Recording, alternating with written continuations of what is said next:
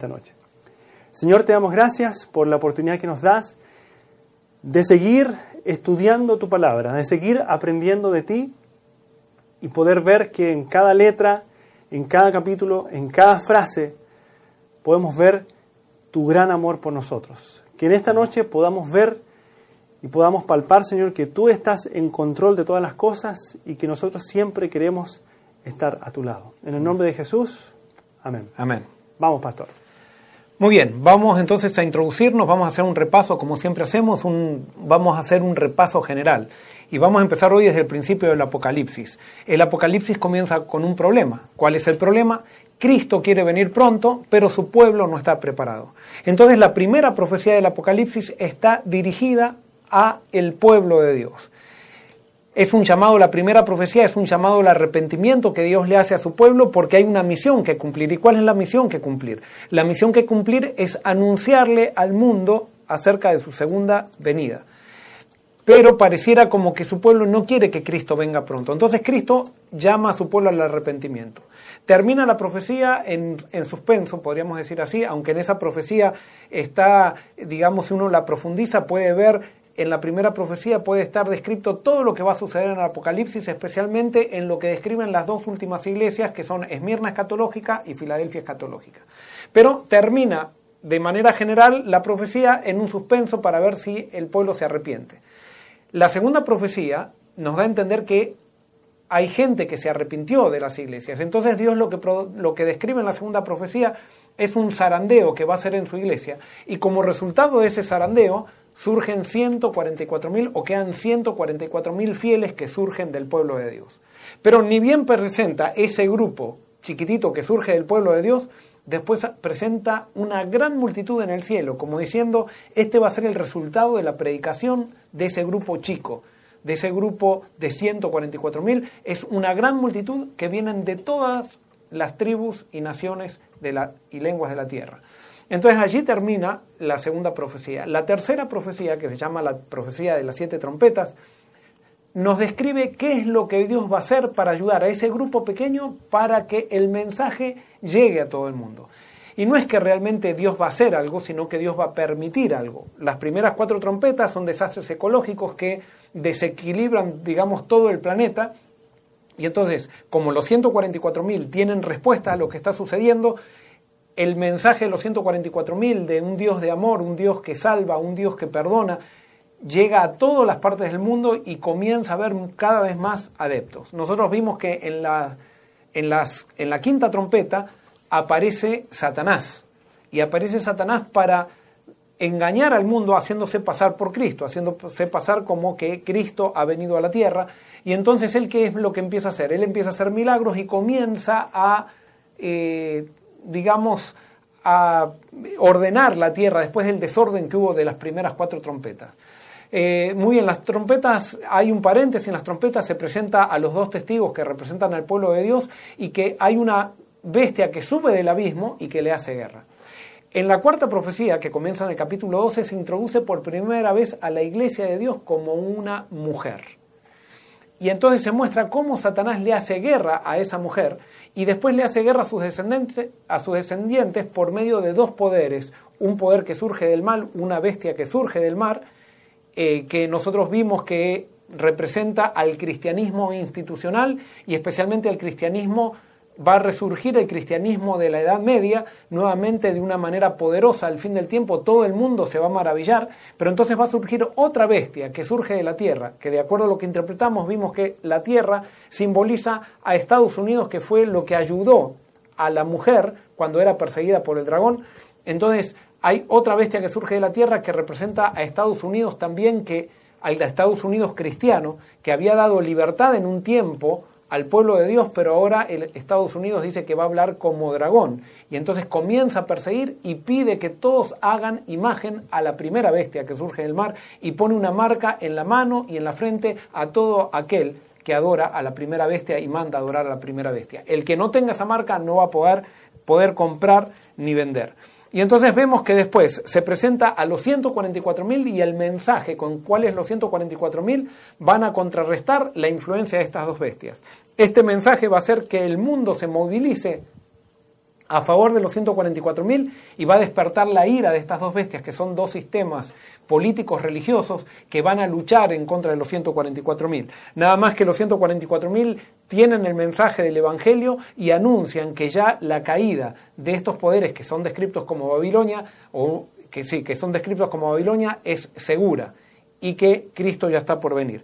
Entonces, al final de esta profecía se presenta, digamos, la tierra cegada, y entonces comienza la quinta profecía que la eh, analizamos el miércoles pasado. Y en esta quinta profecía comienza con una imagen de los salvos y después se presenta lo que los juicios de Dios que son juicios no que caen, sino son juicios que Dios permite porque se retira Dios ya la influencia del Espíritu Santo se retira de la tierra, queda solamente en el corazón de los creyentes y entonces se derraman las siete plagas finales. En esas siete plagas finales se produce un caos tan grande, pero ahora ese caos, hasta el mismo anticristo queda, digamos, enganchado en ese caos y lo afecta el caos y entonces la gente se empieza a dar cuenta que aquellos que ellos pensaban que era Cristo, no es Cristo. Y entonces eso comienza a desenmascarar al anticristo y a los sistemas anticristos. Y entonces ahora eh, va a ampliar un poquito el Apocalipsis en Apocalipsis 17 y se va a hacer, eh, Juan va a presentar, o el testigo fiel va a presentar más detalles con respecto a estos poderes anticristos.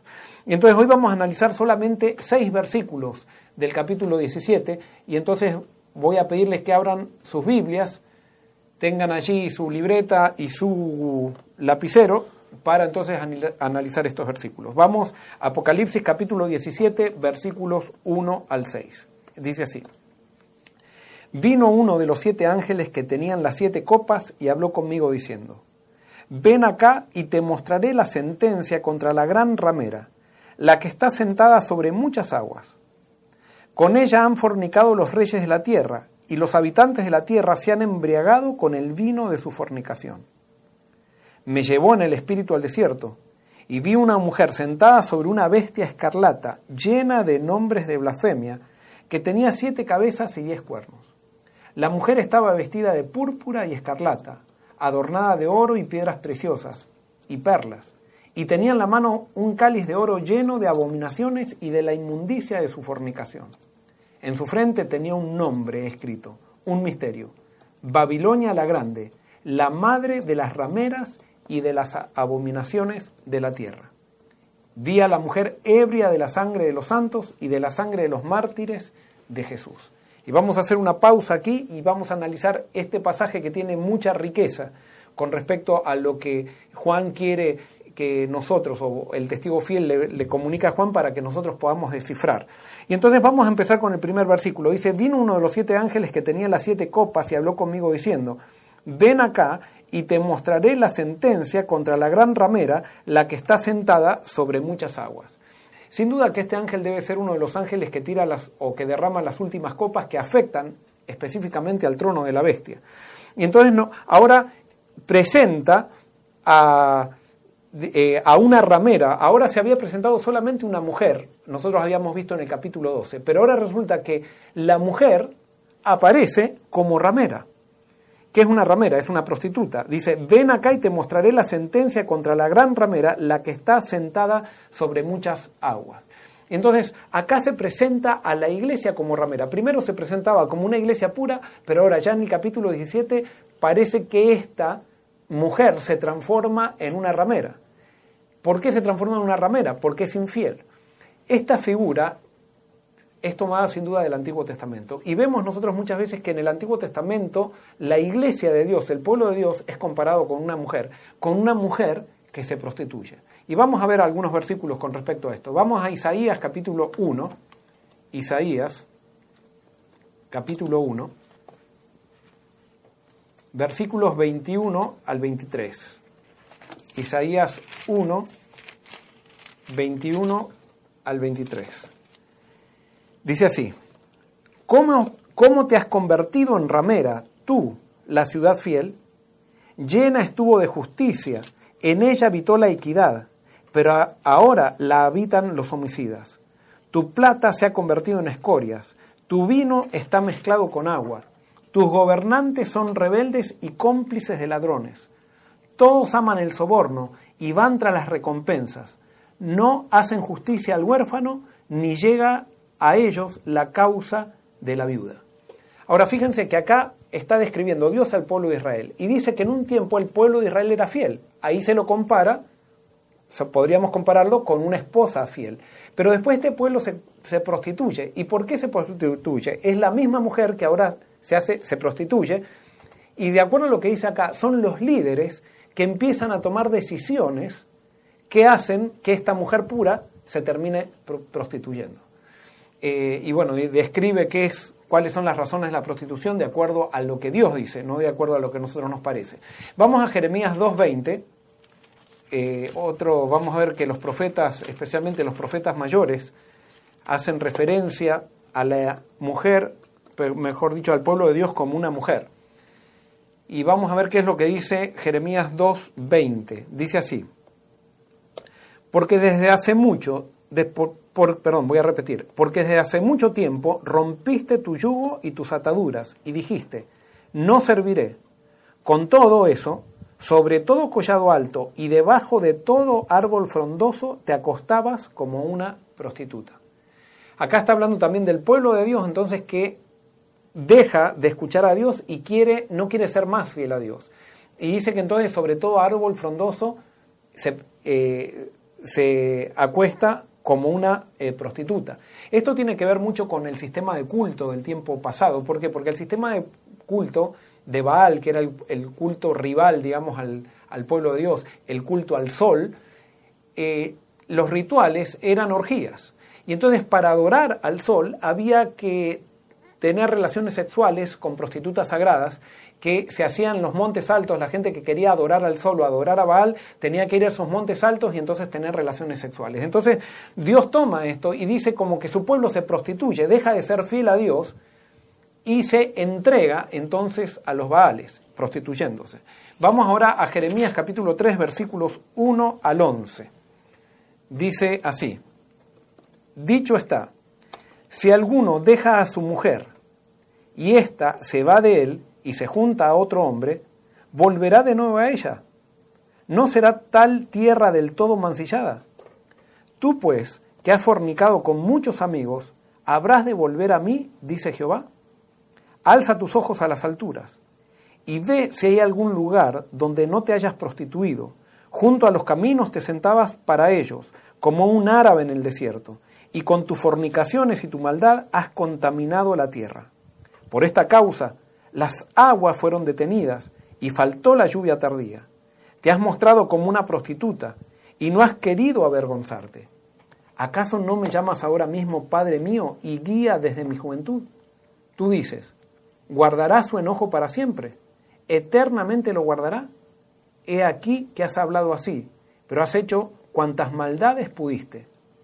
Me dijo Jehová en los días del rey Josías, ¿has visto lo que ha hecho la rebelde Israel? Se ha ido a todo monte alto y bajo todo árbol frondoso y allí ha fornicado. Y dije, después de haber de hacer todo esto, se volverá a mí.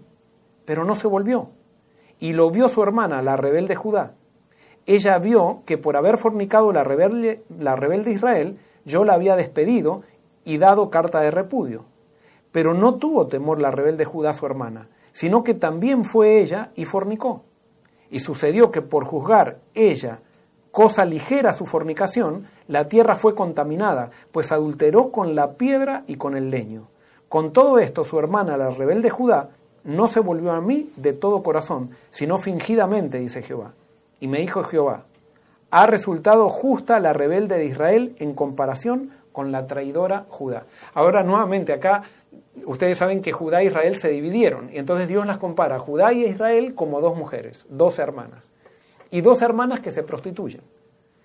Y dos hermanas, especialmente la que se prostituye es Judá, termina prostituyéndose más que Israel. Ahora fíjense que esa prostitución, como decíamos la, el capítulo pasado, contamina la tierra. La maldad del pueblo de Dios termina contaminando la tierra y como resultado dice que paró la lluvia paró la lluvia, eso tiene un efecto en la naturaleza. Y por eso nosotros vemos también que al final del tiempo el gran pecado no va a ser tanto el hecho la maldad del mundo, sino que el hecho va a ser la prostitución de la iglesia de Dios. Ese es el gran pecado, la gran apostasía del final del tiempo, es la prostitución de la iglesia de Dios, como ya se describía en el Antiguo Testamento que había pasado eh, con Israel. Y entonces vamos ahora a Ezequiel 16, y vamos a leer bastante hoy, 16, 1 en adelante. Ahora vamos a leer mucho. Presten atención, subrayen lo que ustedes piensan que es interesante, pero esto es para mostrar cómo la iglesia de Dios es comparada con una mujer, pero cuando la iglesia de Dios se separa de Dios por las decisiones que toman sus líderes, se prostituye y entonces Dios la compara con una ramera. Eh, vamos a capítulo 16, versículo 1 en adelante. Dice así, vino a mí palabra de Jehová diciendo, Hijo de hombre, da a conocer a Jerusalén sus abominaciones y dile, así ha dicho Jehová el Señor sobre Jerusalén. Tu origen, tu nacimiento, es de la tierra de Canaán. Tu padre fue un amorreo y tu madre una etea. Y en cuanto a tu nacimiento, el día que naciste no fue cortado tu cordón umbilical, ni fuiste lavada con aguas para limpiarte, ni frotada con sal, ni fuiste envuelta en pañales. No hubo ojo que se compadeciera de ti para hacerte algo de eso, sintiendo lástima por ti, sino que fuiste arrojada sobre la faz del campo con menosprecio de tu vida en el día que naciste. Yo pasé junto a ti y te vi sucia en tus sangres. Y cuando estabas en tus sangres te dije, vive. Sí, te dije, cuando estabas en tus sangres, vive. Te hice crecer como la hierba del campo. Creciste, te hiciste grande, llegaste a ser muy hermosa. Tus pechos se habían formado y tu pelo había crecido pero estabas desnuda por completo. Pasé otra vez junto a ti y te miré. Y aquí que tu tiempo era tiempo de amores. Entonces extendí mi manto sobre ti y cubrí tu desnudez. Te hice juramento y entré en pacto contigo, dice Jehová el Señor, y fuiste mía. Te lavé con agua, lavé tus sangres de encima de ti y te ungí con aceite.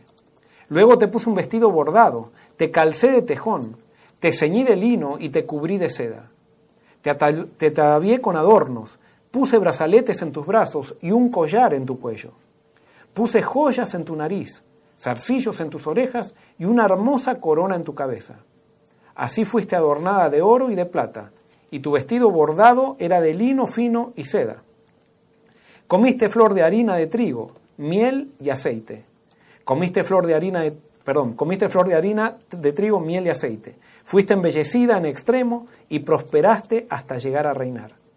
Tu fama se difundió entre las naciones a causa de tu belleza, que era perfecta, por el esplendor que yo puse sobre ti, dice Jehová el Señor. Pero confiaste en tu belleza. Te prostituiste a causa de tu fama y derramaste tu lujuria sobre cuantos pasaban. Suya fuiste. Tomaste de tus vestidos, te hiciste diversos lugares altos y fornicaste sobre ellos. Cosa semejante nunca había sucedido ni volverá a suceder. Tomaste asimismo tus hermosas alhajas de oro y de plata que yo te había dado, te hiciste imágenes de hombre y fornicaste con ellas. Tomaste tus vestidos de diversos colores y, y las cubriste, y mi aceite y mi incienso pusiste delante de ellas. Mi pan también que yo te había dado, la flor de harina, el aceite y la miel, con lo que yo te mantuve, lo pusiste delante de ellas para olor agradable. Y fue así, dice Jehová el Señor. Además de esto, tomaste tus hijos y tus hijas que habías dado a luz para mí, y los sacrificaste a ellas para que fueran consumidos. Era poca eran poca cosa tus fornicaciones, que de que degollaste también a mis hijos y los ofreciste a aquellas imágenes como ofrenda que el fuego consumía. Y con todas tus abominaciones y tus fornicaciones, no te has acordado de los días de tu juventud, cuando estabas desnuda por completo, cuando estabas envuelta en tu sangre. Y sucedió que después de toda tu maldad, ay, ay de ti, dice Jehová el Señor. Te edificaste lugares altos y te hiciste altar en todas las plazas en cada cabecera de camino edificaste un, lugar alto, e hiciste abominable tu hermosura. Te ofreciste a cuantos pasaban y multiplicaste tus fornicaciones. Fornicaste con los hijos de Egipto, tus vecinos, robustos de cuerpo, y aumentaste tus fornicaciones para enojarme. Por tanto, he aquí que yo extendí contra, mí, contra ti mi mano y disminuí tu provisión ordinaria. Te entregué a la voluntad de las hijas de los filisteos, que te aborrecen y se avergüenzan de tu conducta indecente. Fornicaste también con los asirios, por no haberte saciado. Fornicaste con ellos y tampoco te, te saciaste. Multiplicaste asimismo tu fornicación en la tierra de Canaán y de los caldeos, y tampoco con eso te saciaste. Cuán inconstante es tu corazón, dice Jehová, el Señor, habiendo hecho todas estas cosas, obras de una prostituta desvergonzada, edificando tus lugares altos en cada cabecera de camino y levantando tus altares en todas las plazas. Pero no fuiste semejante a una prostituta en que menospreciaste la paga. Fuiste como la mujer adúltera, que en lugar de su marido recibe a extraños. A todas las prostitutas le dan regalos, pero tú diste tus regalos a todos tus amantes. Les diste presentes para que de todas partes vinieran a ti en tus fornicaciones. Y ha sucedido contigo, en tus fornicaciones, lo contrario de las demás mujeres, porque ninguno te ha solicitado para fornicar y tú das la paga en lugar de recibirla. Por eso has sido diferente. Por tanto, prostituta, oye palabra de Jehová. Así dice Jehová el Señor. Por cuanto han sido descubiertas tus desnudeces en tus fornicaciones, y tu vergüenza ha sido manifestada a tus amantes y a los ídolos de tus abominaciones, y en la sangre de tus hijos, los cuales les diste, por eso yo te reuniré a todos tus amantes con los cuales tuviste placer, y a todos los que amaste, y también a todos los que aborreciste. Los reuniré alrededor de ti, y delante de ellos descubriré tu desnudez, y ellos verán tu desnudez. De paso, esto está después replicado en el Apocalipsis. Versículo 38. Yo te juzgaré por las leyes de las adúlteras, y de las que derraman sangre, y traeré sobre ti sangre de ira y de celos. Te entregaré en manos de ellos, y ellos destruirán tus lugares altos, y derribarán tus altares te despojarán de tus ropas, se llevarán tus hermosas alhajas y te dejarán desnuda por completo. Harán subir contra ti una muchedumbre de gente que te apedreará y te atravesará con sus espadas. Incendiarán tus casas y harán en ti juicios en presencia de muchas mujeres. Así haré que dejes de ser una prostituta y que ceses de prodigar tus favores. Así saciaré mi ira sobre ti. Te apartará de ti mi celo y descansaré para no volver a enojarme por cuanto no te acordaste de los días de tu juventud, y me provocaste a ira en todo esto. Por eso yo también traeré tu conducta sobre tu propia cabeza, dice Jehová el Señor, pues ni aún has pensado sobre todo, sobre toda tu lujuria. He aquí, todo el que usa de refranes te aplicará, se aplicará a ti el refrán que dice, cual la madre, tal la hija. Hija eres tú de tu madre, que desechó a su marido y sus hijos, y hermana eres de tus, y hermana eres de tus hermanas, que desecharon a sus maridos y a sus hijos. Vuestra madre fue una etea y vuestro padre un amorreo. Tu hermana mayor es Samaria, ella y sus hijas, que habitan al norte de ti, y tu hermana menor es Sodoma, con sus hijas, las cuales habita al sur de ti. Y quiero acá hacer una aclaración. Fíjense que Dios le, le nombra a Israel, que dice que se prostituyó, dice que sus hermanas son aquellas que Israel odia y que piensa que son mundanas y que piensa que eh, no merecen la atención de Dios. Justamente cuando el profeta le dice eso a Israel, Israel le, le cae muy pesado que le diga que sus hermanas es Samaria y su hermana es Sodoma. Versículo 47 dice, ni aún anduviste en sus caminos, ni hiciste según sus abominaciones. Antes, como si esto fuera poco y muy poco, te corrompiste más que ellas en todos tus caminos. Vivo yo, dice Jehová el Señor, que tu hermana Sodoma y sus hijas no han hecho como hiciste tú y tus hijas. Esta fue la maldad de Sodoma, tu hermana, soberbia, pan de sobra y abundancia de ocio, de ocio tuvieron ella y sus hijas, y no fortaleció la mano del afligido y del necesitado. Se llenaron de soberbia e hicieron abominación delante de mí, y cuando lo vi, las quité.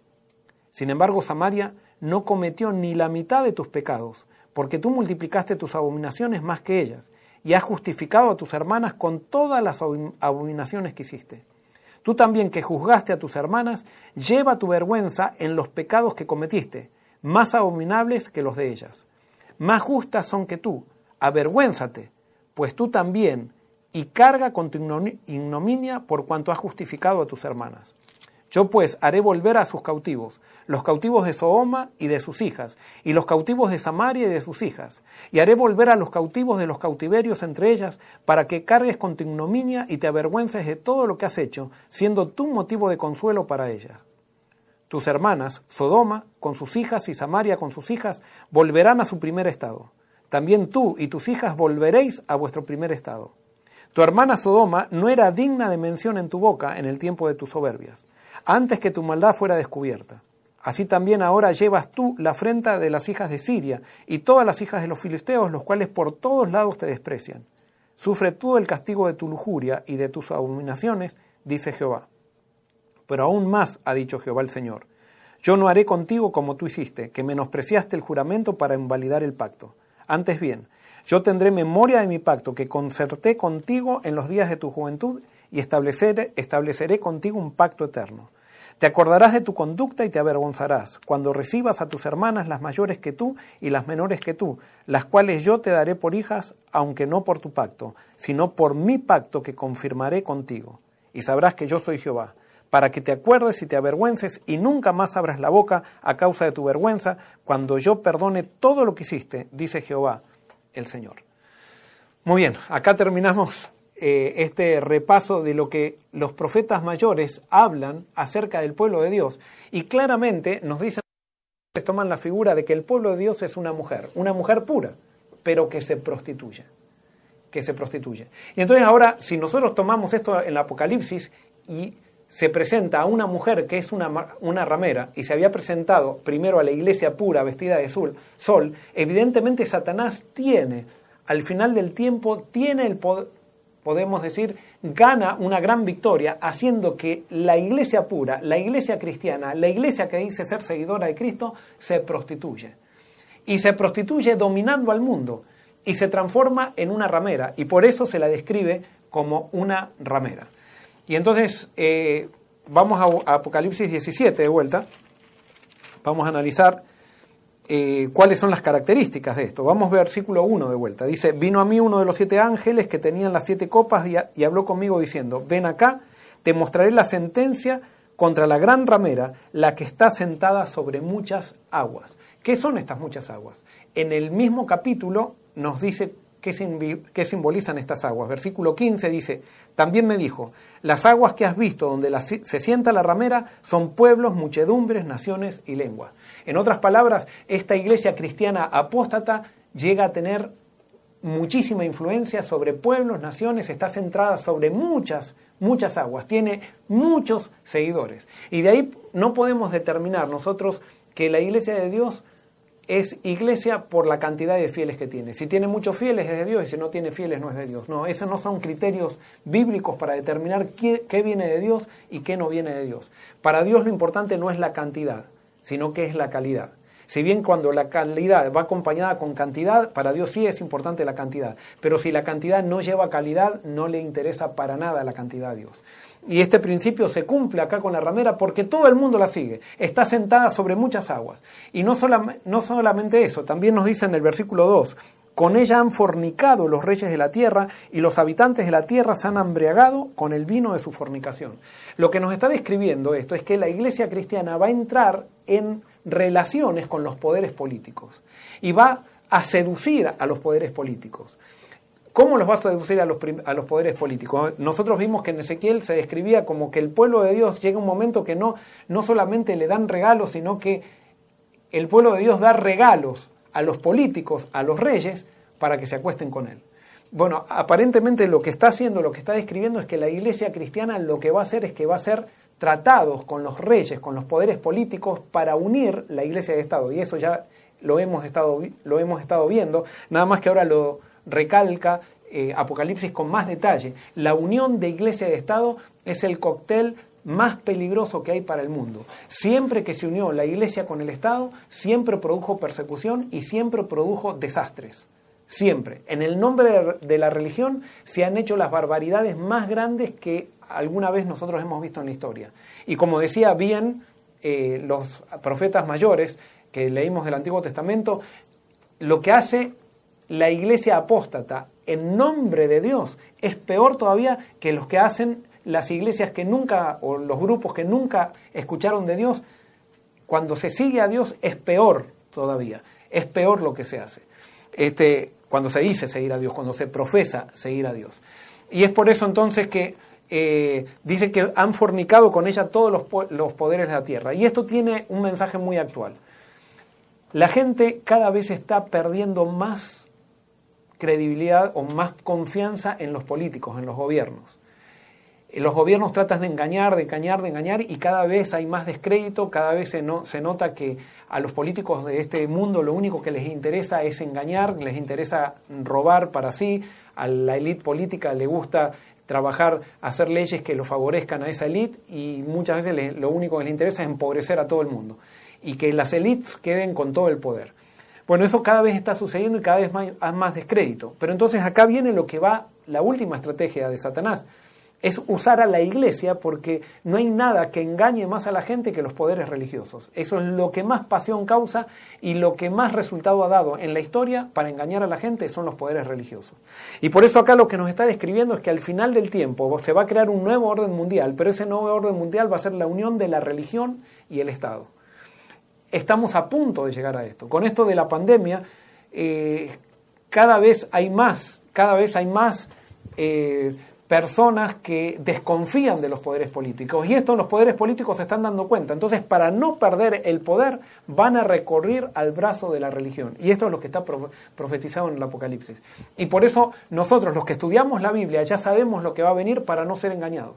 Las personas que no sepan de la Biblia van a estar más proclives a caer en este gran engaño. Cuando los poderes políticos utilicen a la religión, el brazo de la religión, para engañar y para masificar al mundo en un nuevo orden mundial. Y eso es lo que está describiendo ahora el eh, Apocalipsis 17. Y dice, con ella han fornicado los reyes de la tierra y los habitantes de la tierra se han embriagado con el vino de su fornicación. O sea, eh, la religión puede ser tan seductora que atontece al pueblo. Y muchas veces a través de la religión, a través de los sistemas religiosos, la gente queda embobada, deja de pensar, la gente con tal de seguir un líder religioso, con tal de seguir un sistema religioso. Lastimosamente, últimamente en el cristianismo, muchas veces ha pasado, y por eso cada uno tiene que analizar cuál, dónde está parado, es que en el cristianismo se enseña a no pensar a la gente. Y por eso se han creado sistemas muchas veces donde la gente no lee la Biblia, donde hay comisiones que determinan cuál es la teología correcta, cuál es la teología incorrecta, y la gente simplemente recurre a sus líderes espirituales para que le digan lo que hay que creer, para, para que les prediquen lindo, pero no estudian por sí mismos la verdad. Por eso estamos estudiando ahora el libro de Apocalipsis para que no importa de qué denominación seas, no importa de qué denominación sea, sea yo, lo importante es que sigamos la Biblia y que no seamos engañados por lo que viene. Lo importante es que estemos unidos en los principios que enseña la Biblia.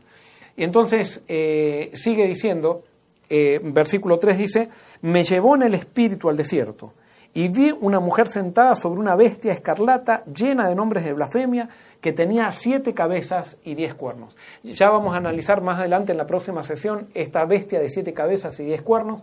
No sé si vamos a llegar a una conclusión absoluta, pero vamos a traer eh, varias eh, llaves para entender qué es esta bestia. Pero evidentemente esta bestia está marcada por el poder político. La mujer ahora es una prostituta, que es el poder religioso que está manejando el poder político mundial. Aparentemente eso es lo que quiere lo, que quiere decir. Versículo 4 dice, la mujer está vestida de púrpura y escarlata, adornada de oro y piedras preciosas y perlas, y tenía en la mano un cáliz oro, de oro lleno de abominaciones y de la mundicia de su fornicación. O sea, la mujer evidentemente está llamando la atención. Es, está descripta esta mujer ramera como una mujer rica, una mujer eh, bella, una mujer eh, llena de perlas, llenas de oro. Y con esto no quiere decir que las perlas sean malas, que el oro sea malo, y no quiere decir que porque la prostituta se vista de rojo, ahora nadie puede vestirse de rojo. No, eh, no, no ese no es lo que quiere mostrar acá. Acá lo que quiere mostrar es, es que no es una prostituta de calle. Esta es una prostituta de alto nivel, una prostituta hermosa, una prostituta que sabe seducir. Eso es lo que está queriendo eh, describir el Apocalipsis. Y entonces dice en el versículo 5, en su frente tenía un nombre escrito, un misterio, Babilonia la Grande, la madre de las rameras y de las abominaciones de la tierra. Y acá esto es fundamental. Cuando la Biblia dice en su nombre tenía escrito un misterio, Babilonia la Grande. Cuando pone un nombre, nosotros tenemos que ver en la Biblia a dónde aparece esto. Y esto es un llamado a ir al Antiguo Testamento, es un llamado a ver qué significa Babilonia. ¿Por qué? Porque si nosotros vemos lo que significa Babilonia, vamos a descubrir entonces qué características tiene este movimiento cristiano final falso que va a engañar a todo el mundo. Y entonces vamos a ver cuáles son las características. Y para eso entonces tenemos que ir a ver dónde aparece Babilonia por primera vez en la Biblia. Y vamos, vamos a ir a Génesis. Vamos a encontrarnos con su fundador. Génesis capítulo 10. Eh, versículos 1 en adelante, pero no sé, Denar, si ya hacemos una pausa para que no se cansen tanto de mí y hacemos lugar a preguntas o, este, esperamos. No, hay algunas eh, preguntas y algunos aportes también que nos dan eh, para, para, lo que estamos estudiando ahora. Este, y entonces yo creo que podemos ir ahí y entonces podemos seguir para, para, para continuar con el estudio. Daniel Estrada dice, eh, pueblos, muchedumbres, naciones y lenguas son cuatro y cuatro. Es totalidad, totalidad de los humanos. Eh, eso es lo que nos dice y nos dice aporte. Y dice, en vez de predicar Apocalipsis 14.6, se acuesta con ello, como dice Apocalipsis 17.1. Eh, son dos de cosas que él pone que son aportes que, tal vez podríamos estudiar más, más en, detalle. este, también algunas preguntas eh, que no tienen que ver exactamente con lo que estamos estudiando, sino que con, con, el tema de la gracia y del bautismo. No sé si quieres que, te las haga esa ahora o podemos seguir estudiando. No, seguimos entonces. Porque ya no hay preguntas más directamente con lo que es Apocalipsis. Así que creo que seguimos con, el estudio y después vamos con todas las preguntas. Muy bien, entonces ahora volvemos entonces a la ramera. La ramera entonces tiene un nombre y ese nombre es Babilonia la Grande. Para entender entonces algo más sobre la ramera, para poder describir cuál es su espíritu, cuál es su naturaleza, nosotros tenemos que ir al Antiguo Testamento para descubrir dónde aparece por primera vez, por primera vez Babilonia o el reino de Babel. Y nos vamos a encontrar con su fundador. Sin duda que las ciudades o los movimientos de alguna manera llevan el espíritu de su fundador. Y entonces vamos a encontrarnos en Génesis capítulo 10, versículos 8 al 12, con el fundador de Babilonia. Dice así, esto fue muy poquito después del diluvio, o sea, este, el fundador de Babilonia fue un, si mal no recuerdo, un bisnieto de Noé. Y entonces dice así. ¿10 cuánto, perdón? 10, 8 al 10. 8 al 12, perdón. Dice así. Cus engendró a Nimrod, quien llegó a ser el primer poderoso en la tierra. Este fue vigoroso cazador delante de Jehová, por lo cual se dice, así como Nimrod, vigoroso cazador delante de Jehová. Y fueron cabeceras de su reino Babel, Erec, Acad y Calne, ciudades en la tierra de Sinar. De esta tierra salió para Siria y edificó Nínive, Rohobot, Cala y Resén entre Nínive y Cala, la cual es ciudad grande. Aquí tenemos al primer rey que existió alguna vez en la tierra. Nunca había habido un rey en la tierra. ¿Por qué? Y, esto quiero que entiendan bien. ¿Cuál es cuál es la mejor manera de gobierno? La mejor manera de gobierno, de acuerdo a la Biblia, es la monarquía.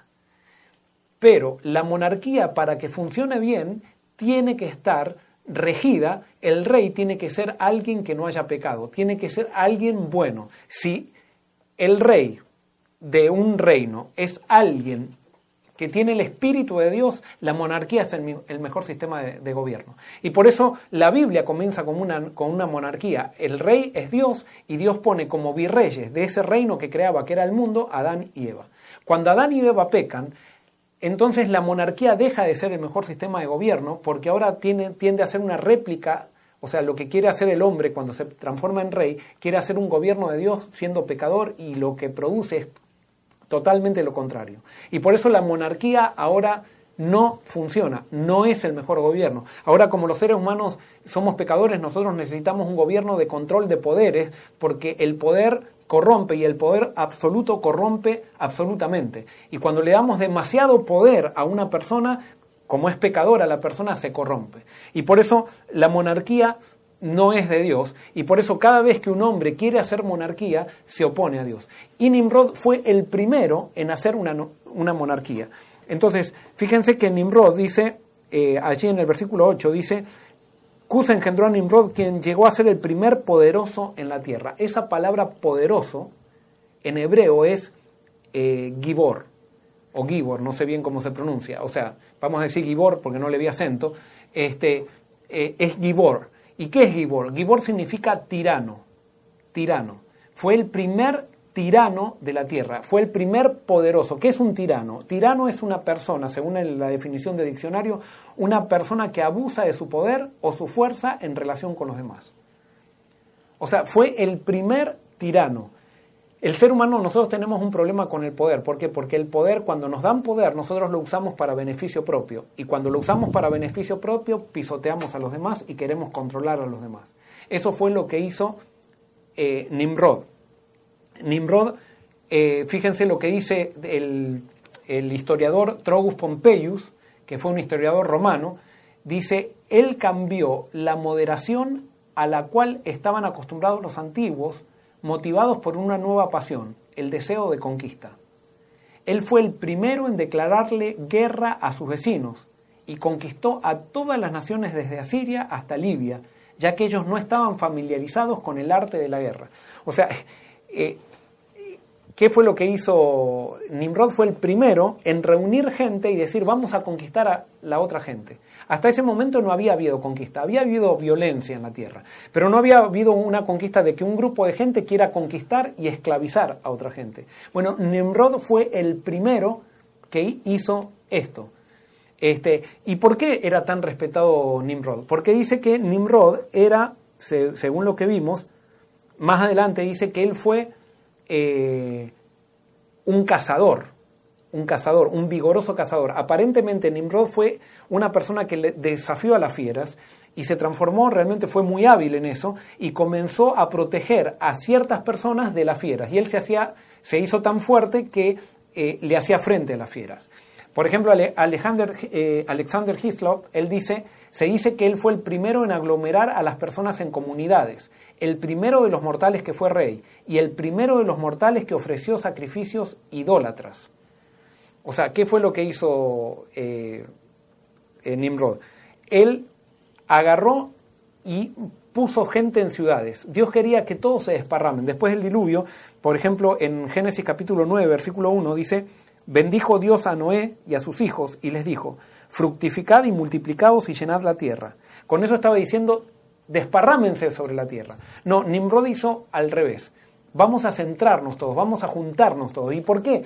¿Con qué los motivaba a juntarse? Él decía, miren, yo los voy a proteger de la fiera. Si ustedes viven conmigo, si ustedes son mi ejército, ustedes van a vivir en mi ciudad y yo les voy a dar los beneficios de la protección de la fiera a todos aquellos que formen parte y me sigan. Entonces, él a cambio de protección daba beneficios. Es algo muy, muy común de los políticos ahora. O sea, este fue el primer político que existió, el, primer político real que existió en la, en la Tierra. Entonces, se declaró como rey y fue también el primero en aglomerar personas en comunidades. O sea que lo que hizo Nimrod, él sabía que Dios había dicho se desparramen, pero él desafió a Dios diciendo no, no nos vamos a desparramar, vamos a juntarnos todos juntos y vamos entonces juntos a ir a conquistar a otras eh, ciudades. Fue el primero de los mortales que ofreció sacrificios. Él cambió el sistema de sacrificios. O sea, ¿por qué? Porque Adán y Eva y los descendientes de Adán y Eva ofrecían sacrificios, pero esos sacrificios que ofrecían no eran realmente sus sacrificios, sino que simbolizaban al sacrificio de Dios por la salvación del mundo.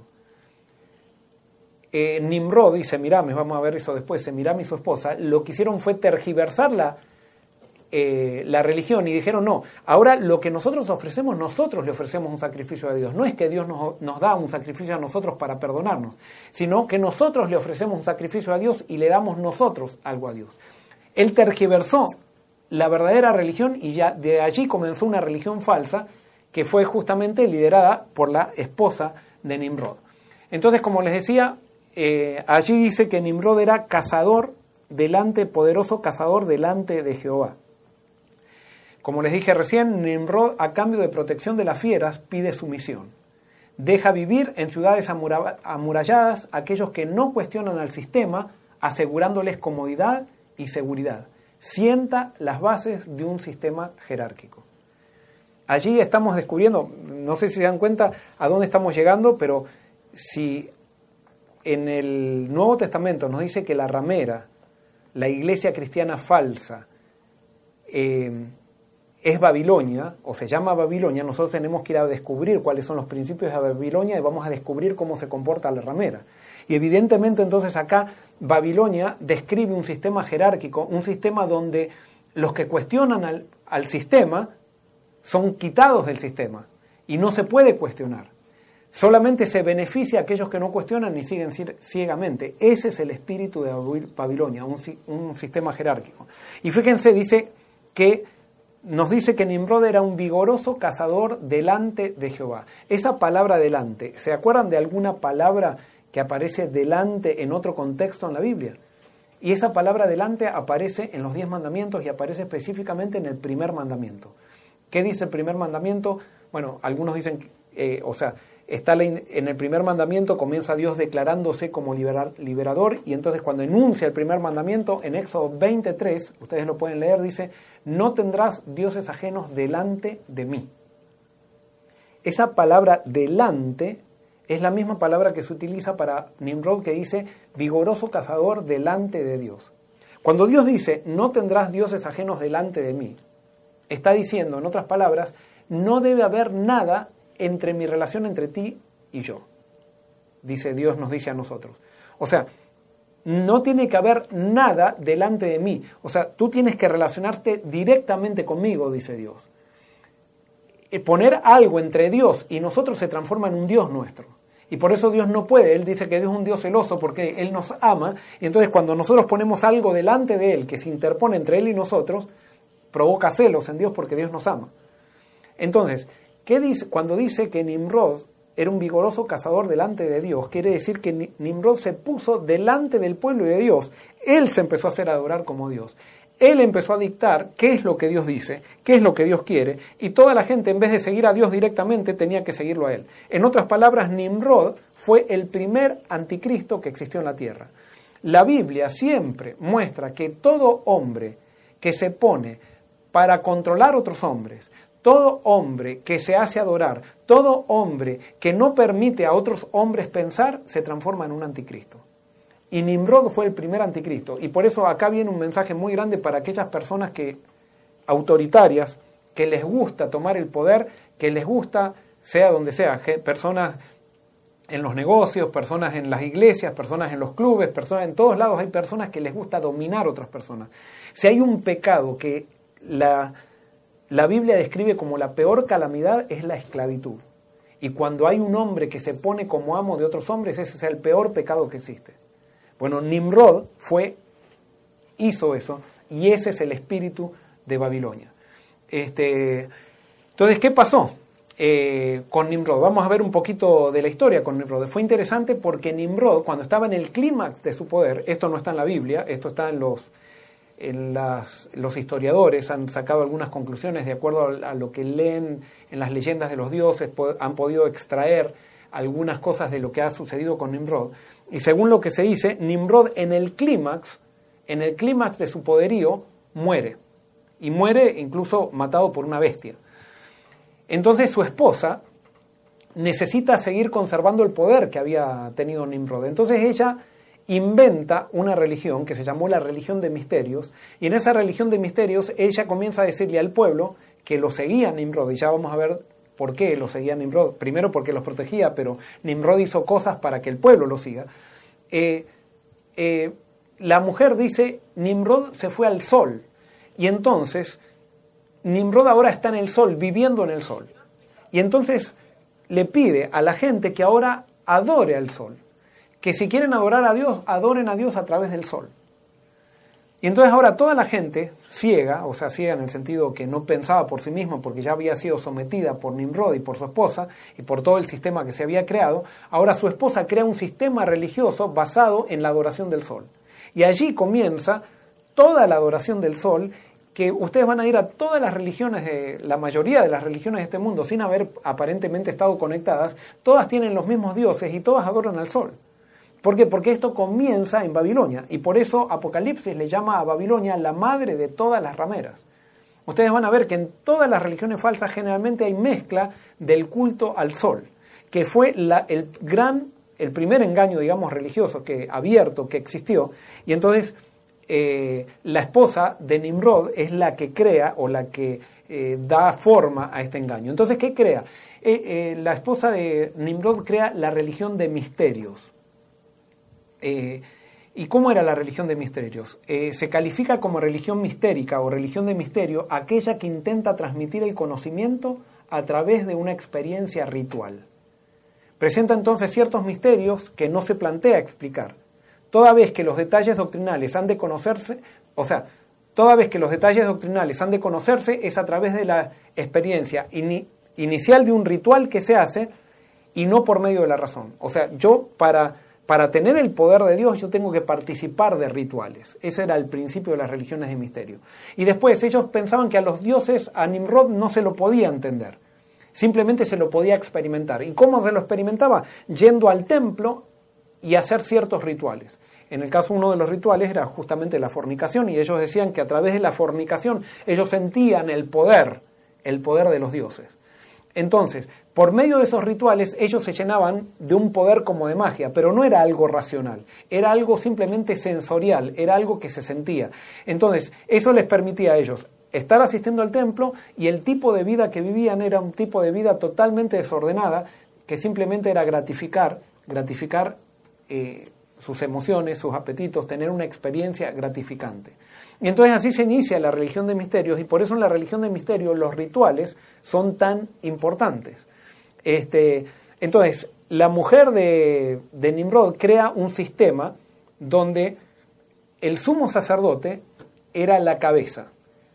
Tenía un clero, un sacerdotes que estaban alrededor del sumo sacerdote y todos tenían que seguir la, eh, lo que el sumo sacerdote decía y el pueblo tenía que seguir ciegamente la interpretación que solamente los sacerdotes y el sumo sacerdote podían hacer de las revelaciones que le daban los dioses. El pueblo no podía entender a los dioses. Ellos tenían que simplemente aceptar lo que los sacerdotes y el sumo sacerdote decían. Y ustedes van a ver esa estructura jerárquica, piramidal, en todas las religiones, en Egipto, en Babilonia, en, en Grecia, en Roma.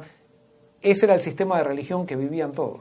Justamente fue una religión que tuvo tanto éxito en engaño que engañó a todo el mundo y hasta ahora mismo vemos que esa religión sigue mezclada en todo el mundo. Entonces, ¿qué representa Babilonia? Entonces, ¿qué representa esta ramera? Babilonia representa, y voy a decir ahora, Babilonia se forma cuando las personas se sienten superiores a otras, cuando en un sistema religioso hay personas que se sienten superiores a otras. Ahí está Babilonia. Segundo punto, Babilonia se forma cuando personas tratan de controlar a otras personas. O sea, cuando ustedes ven personas tratando de controlar a otras personas y especialmente en los sistemas religiosos, allí está Babilonia. Y alguien puede decir, ¿y la iglesia tanto es Babilonia? No sé si es Babilonia. Lo que sí yo te puedo decir es cuál es el espíritu de Babilonia de acuerdo a la Biblia. Y el espíritu de Babilonia se manifiesta cuando hay gente que es orgullosa.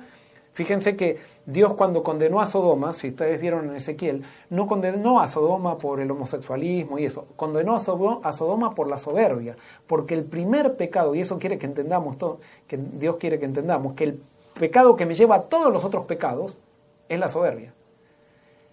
Israel pensaba que no era tan mala como Sodoma, porque pensaba que no hacía las cosas, y, Dios le dice, quiero decirte que Sodoma no hizo las cosas tan grandes y tan alevosas como tú les hiciste, le decía el pueblo de Israel. ¿Por qué? Porque Dios ve el pecado de una manera diferente y para Dios el peor pecado, no quiere decir que los otros pecados no sean pecados, pero el peor pecado, el pecado que es el origen de todo, es el orgullo. Y si nosotros vemos en un sistema orgullo, allí está Babilonia. Vamos a ver, otro punto. Babilonia se forma cuando los hombres se, se ponen entre Dios y el hombre, no dejando que la gente piense por sí misma. ¿Entendido? Babilonia se forma cuando lo, hay un grupo de seres humanos que no deja que la gente piense por sí misma y quiere que la gente simplemente siga un sistema religioso sin cuestionar sin pensar, sin hacer muchas preguntas difíciles porque eso trae incomodidad, porque a veces no se saben responder esas preguntas. Eso es Babilonia, de acuerdo a lo que estamos leyendo en la Biblia y de acuerdo a lo que dice la historia.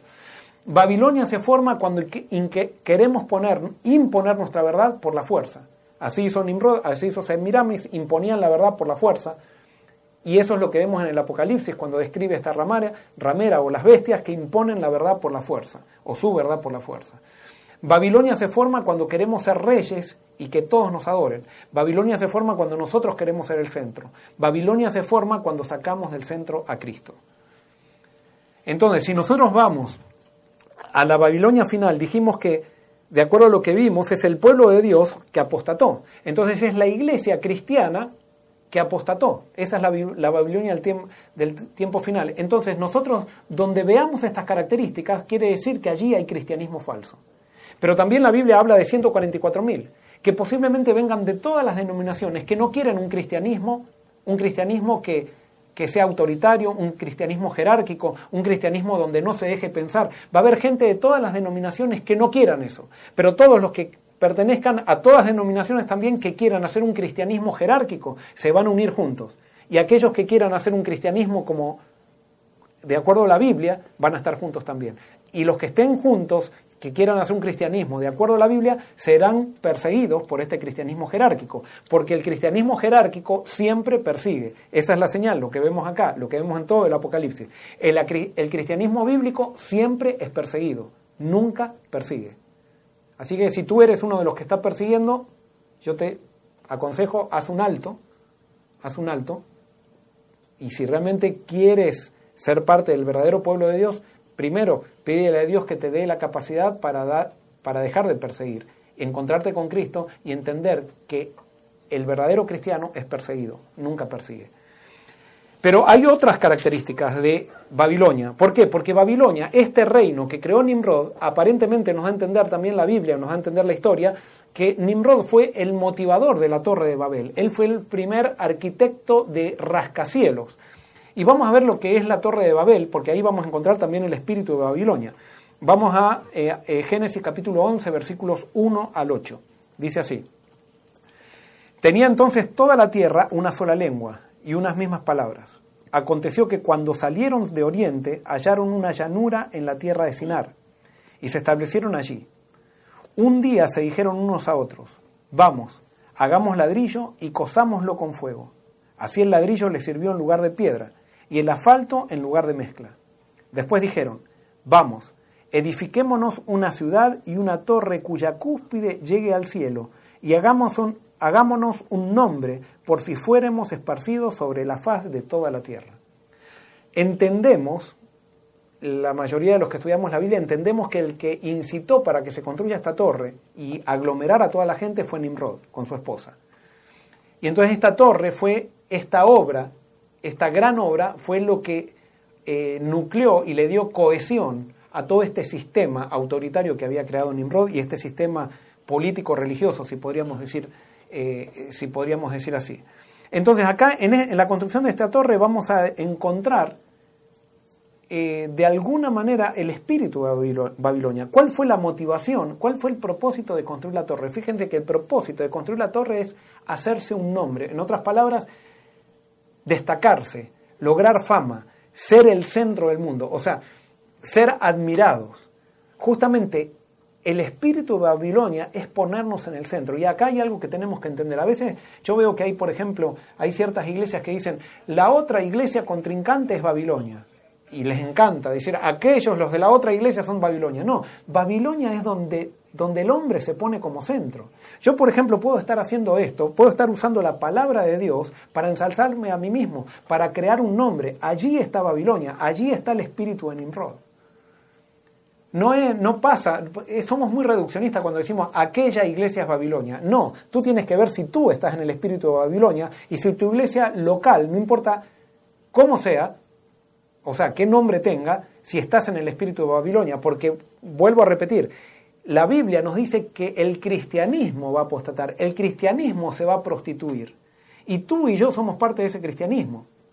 Entonces lo que nosotros tenemos que velar es que si es que queremos ser parte de los 144.000, no tenemos que prostituirnos con, con los principios de Babilonia. Y no importa en qué iglesia estés, en qué iglesia cristiana estés, si estás siguiendo los principios de Babilonia, que es autoritarismo, es querer controlar a los demás, es querer imponer tu verdad, tú al final vas a ser parte de ese cristianismo institucional que la Biblia describe como una ramera que es un cristianismo infiel, es un cristianismo falso.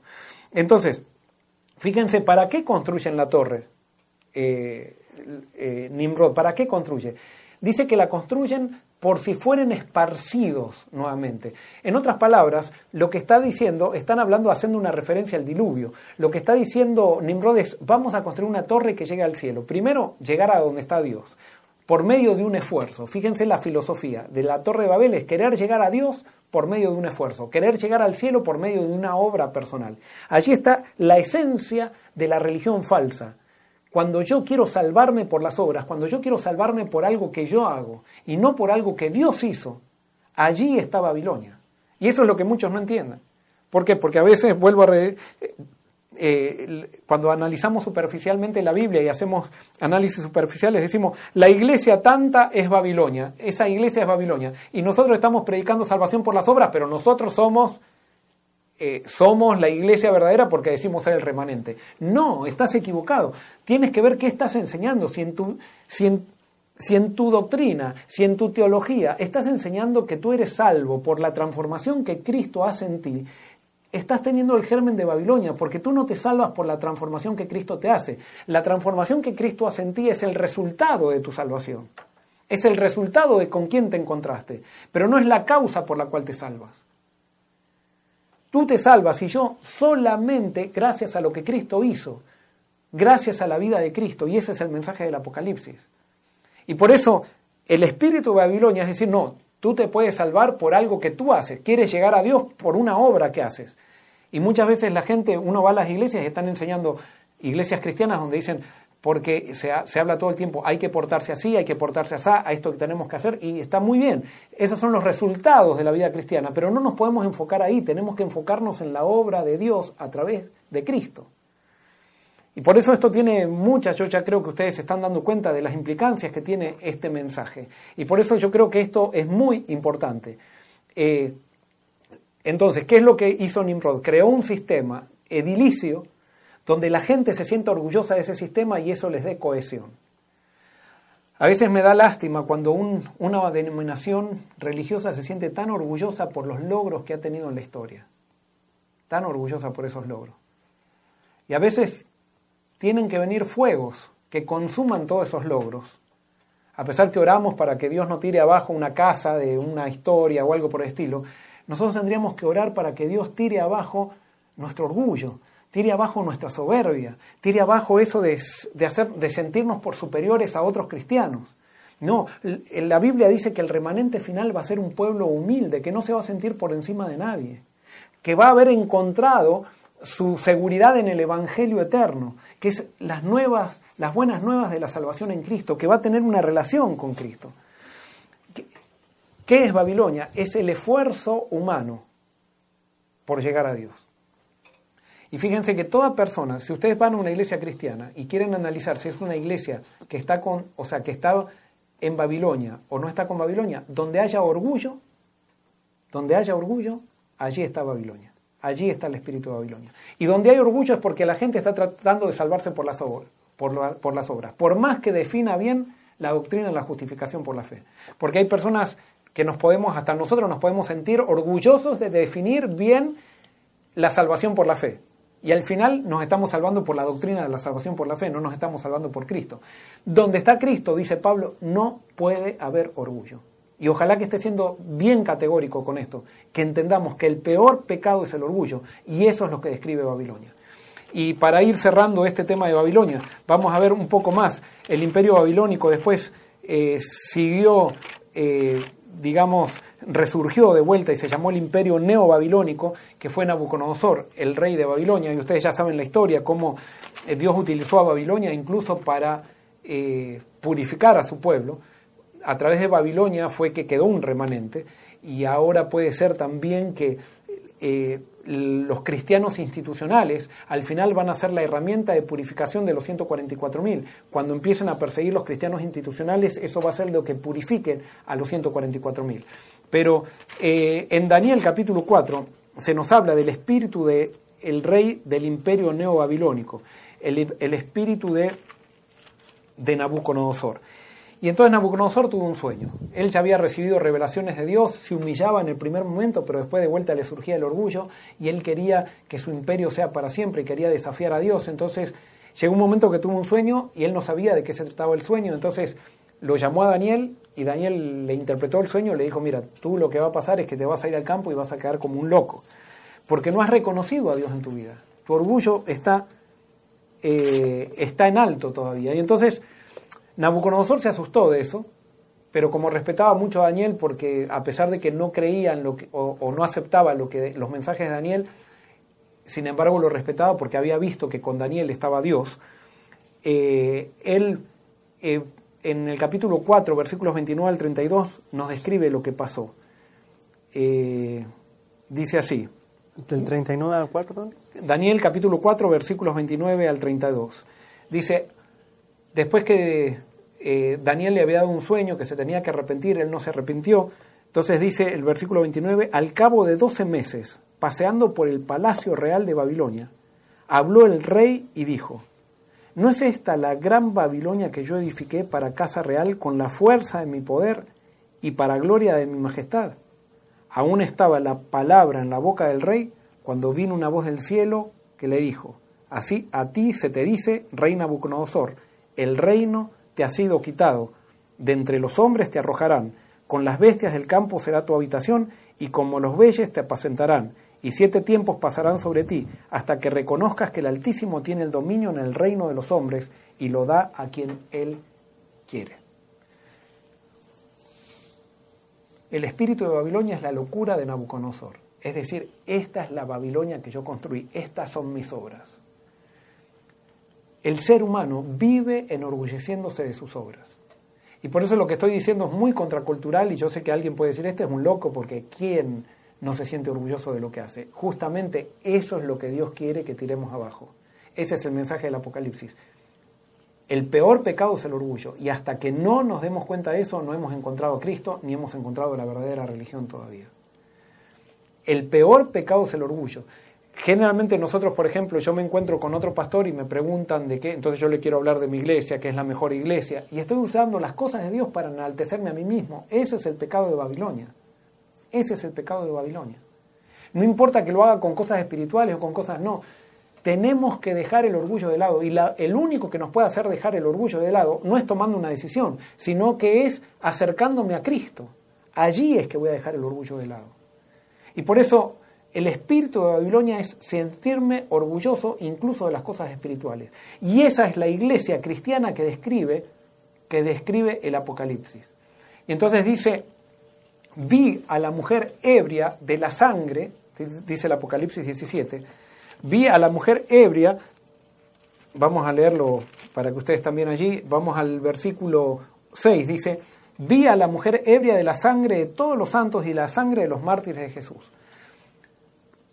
Con esta frase quiero mostrarles que Babilonia puede estar en cualquier lado. Puede estar en la iglesia, y perdón, voy a nombrar mi iglesia, Babilonia puede estar en, la iglesia adventista, puede estar en la iglesia metodista, puede estar en la iglesia pentecostal, puede estar en la iglesia católica, puede estar en, la en cualquier lado. ¿Por qué dice que vi a la mujer ebria con la sangre de todos los santos y la sangre de todos los mártires? En, en otras palabras, Apocalipsis está diciendo que Babilonia es la culpable de todas las muertes del pueblo de Dios en, en todas las épocas. Ahora fíjense en Mateo capítulo 23, versículos 24 al 37, Jesús habla con los fariseos. Mateo 23, 24 al 37, Jesús habla con los fariseos y les dice así, guía ciego, guía ciegos, que coláis el mosquito y tragáis el camello.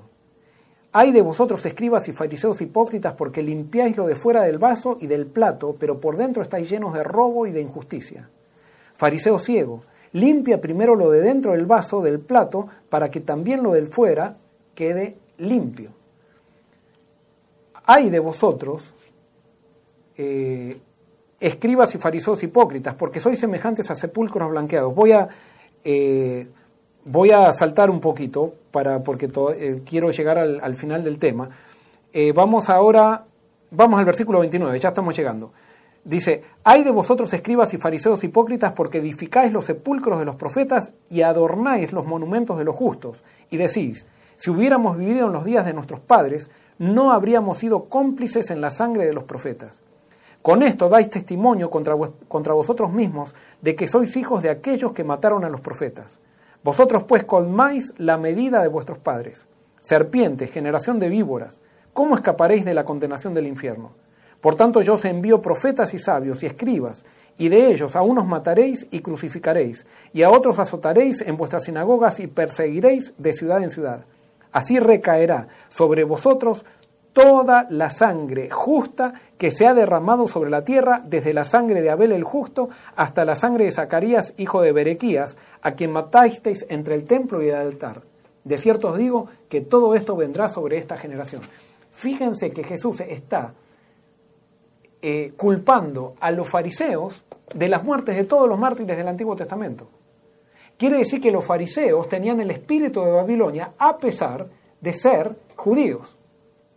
Quiere decir que los fariseos tenían el espíritu de Babilonia a pesar de creer en el santuario.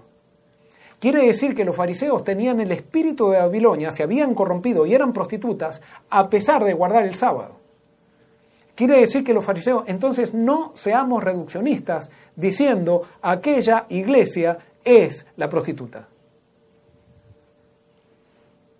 Porque tenemos que ver dónde se cumple y puede ser que los que nos decimos iglesia verdadera tenemos los principios de Babilonia y puede ser que una iglesia también que nosotros decimos que es falsa también tenga los principios de Babilonia. Pero puede ser que esa iglesia se arrepiente y deja de tener los principios de Babilonia y deje de ser Babilonia, y nosotros que decimos que no somos Babilonia ni que nunca lo seremos, siguiendo los principios de Babilonia, terminemos siendo llamados como Jesús llamó a los fariseos que creían en el santuario, tenían la ley de Dios, guardaban el sábado, los llamó con el espíritu, con el espíritu de Babilonia.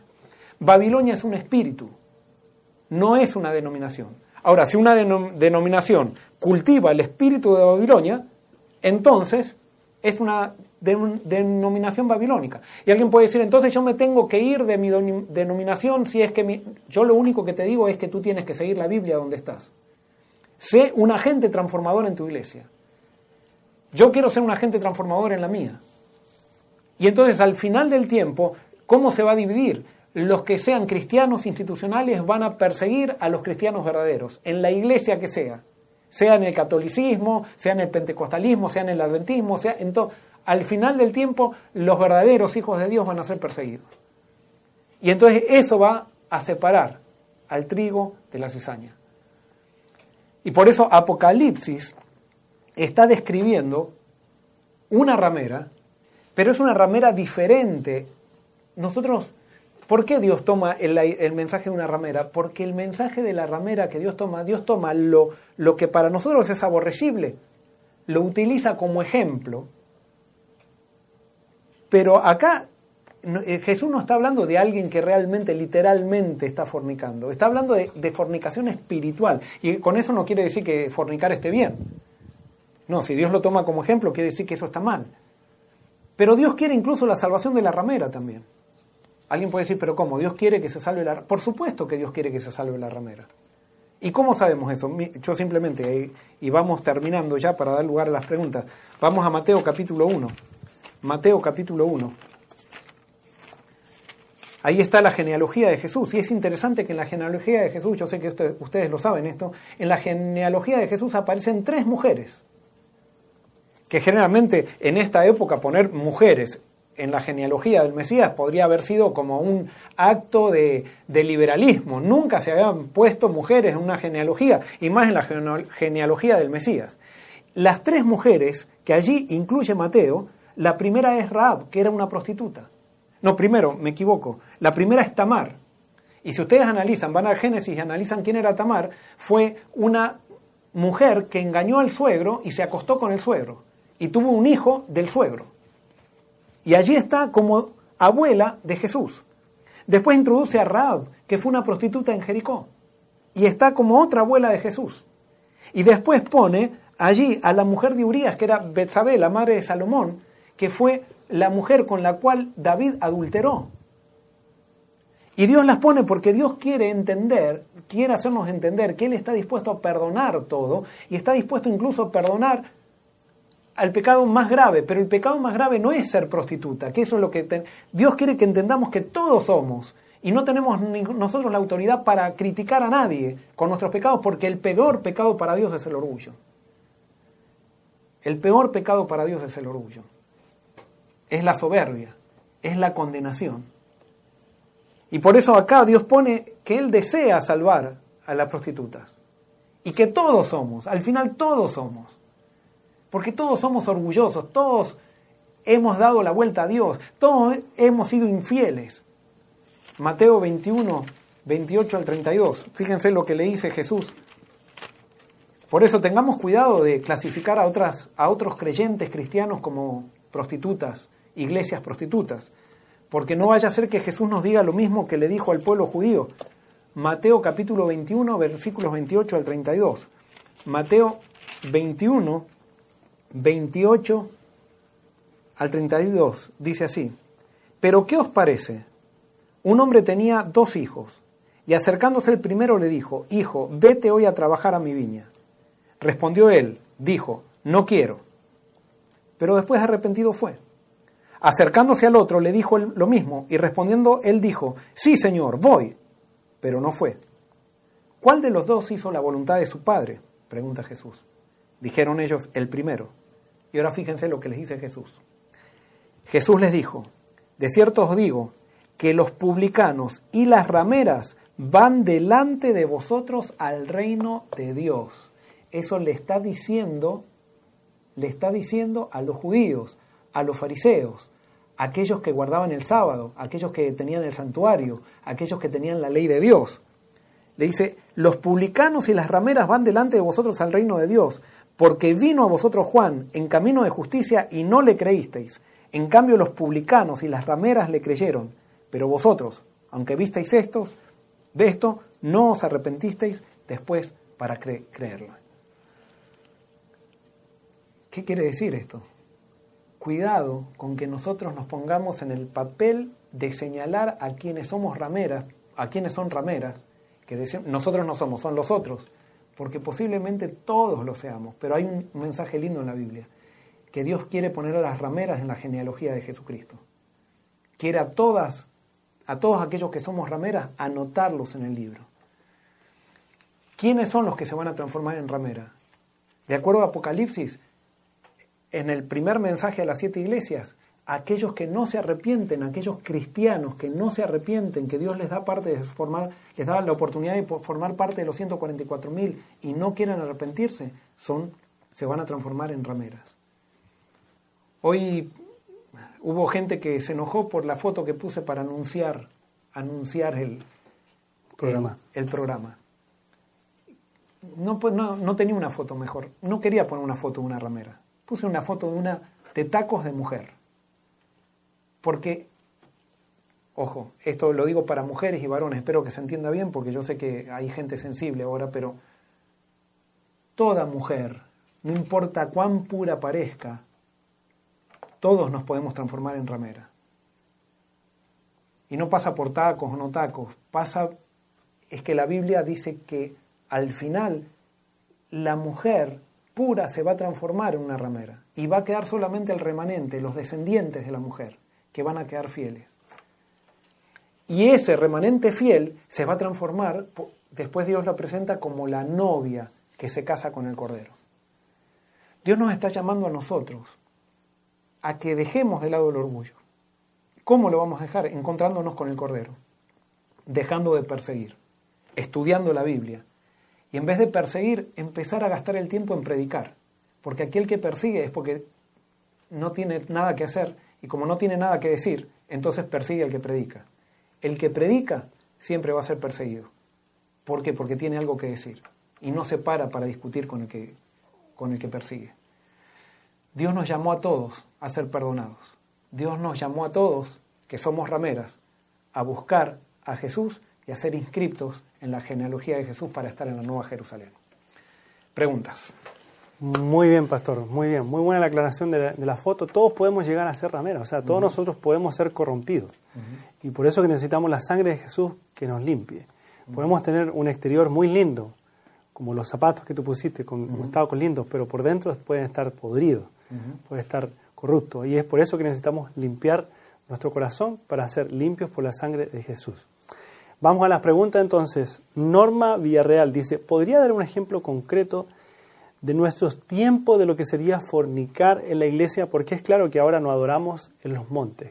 ¿Cuál sería un buen ejemplo de lo que ahora sería fornicar como iglesia? Muy bien, es lo que expliqué. Tener, hacer el espíritu, tener el espíritu de Babilonia. Cuando en las iglesias creamos jerarquías, cuando en las iglesias eh, faltamos el respeto a la gente y no dejamos pensar a la gente, cuando en las iglesias eh, nos sentimos superiores, unos se sienten superiores a otros, eso es fornicar. Y justamente eso es lo que, quiere, lo que quería describir el Apocalipsis. Quiere, nosotros hemos reducido a que fornicar es tener doctrinas equivocadas. ¿Quién tiene, o sea, está bien, ahí, sí, ahí nosotros tenemos que crecer en la sana doctrina, eso dice la Biblia, pero en la iglesia, simplemente yo les doy mi experiencia, la iglesia adventista nació con gente con doctrina equivocada y que era gente muy sincera.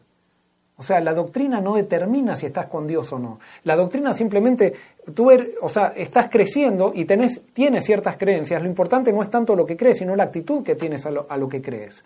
Entonces, eh, Puede ser que tenga una doctrina equivocada y todavía ser pueblo de Dios. Puede ser que tenga 20 doctrinas equivocadas y todavía ser pueblo de Dios porque amo a Cristo y quiero saber más. En la medida que yo amo a Cristo y estudio su palabra, el Espíritu Santo me va a llevar a toda verdad. Pero es una actitud fornicar.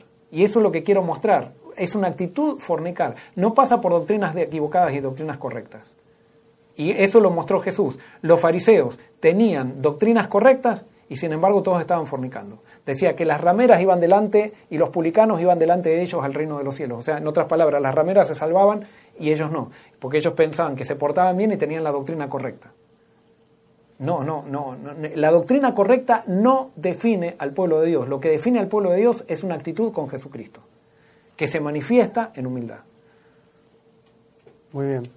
Eh, y aquí una, una, aclaración, pastor, o sea, no aclaración, sino que una reafirmación que nos da eh, James Parker, dice que tú estabas pronunciando bien, correctamente, eh, la palabra Gibor, porque el diccionario Strong dice que Nimrod fue un Gibor que está acentuado en la segunda sílaba, es decir, en la letra O. Así que estaba bien como lo habías pronunciado, que había quedado la duda ahí. Bueno, buscaron y está bien pronunciado, Gibor.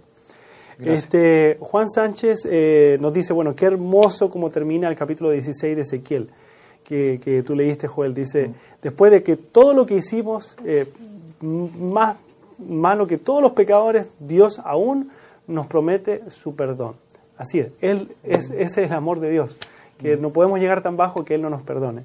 Andrea dice, ¿qué criterios seguir a la luz del Apocalipsis en relación a elecciones democráticas? Daniel y Esther estuvieron en cortes reales. Dios no sigue teniendo gente de bien en los gobiernos. ¿Eso sería una fusión iglesia-estado? No, no, no. Eh, trabajar en el gobierno no quiere decir que estoy unido a la religión con el Estado, no. Eh, trabajar en la unión de iglesias y el Estado es cuando el Estado, seducido por la iglesia, impone leyes religiosas. Pero ojalá que toda persona que esté en el Estado sea una persona religiosa, o sea, eh, pero esa persona, de acuerdo a lo que separación y, y pues, supónganse, vamos a hacer, yo soy cristiano y llego a ser presidente de una nación. Yo sigo siendo cristiano, sigo teniendo mis creencias cristianas, pero yo no puedo decir ahora porque yo soy presidente de la nación, ahora todos tienen que seguir el cristianismo o voy a favorecer a la iglesia cristiana por sobre, la, por sobre el ateísmo por el hecho de que yo soy cristiano. Eso es unión de iglesia y Estado. Pero eh, un cristiano podría llegar a ser presidente, podría llegar a, o sea, lo vemos como ustedes dicen, lo vemos Daniel, o sea, eh, Isaías incluso trabajó también en el gobierno, o sea, fue uno de los únicos profetas que estuvo, eh, que estuvo digamos, en el gobierno.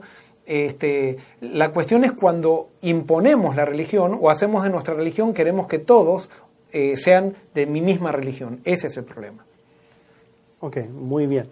Este, Norma Villarreal nos dice, los seguidores de la bestia y de Babilonia, los seguirán por sentirse seguros para poder estar en paz, ya que podrán comprar, vender, entre otras cosas. Correcto, sí. O sea, recuerden, ¿se acuerdan que hacía Nimrod?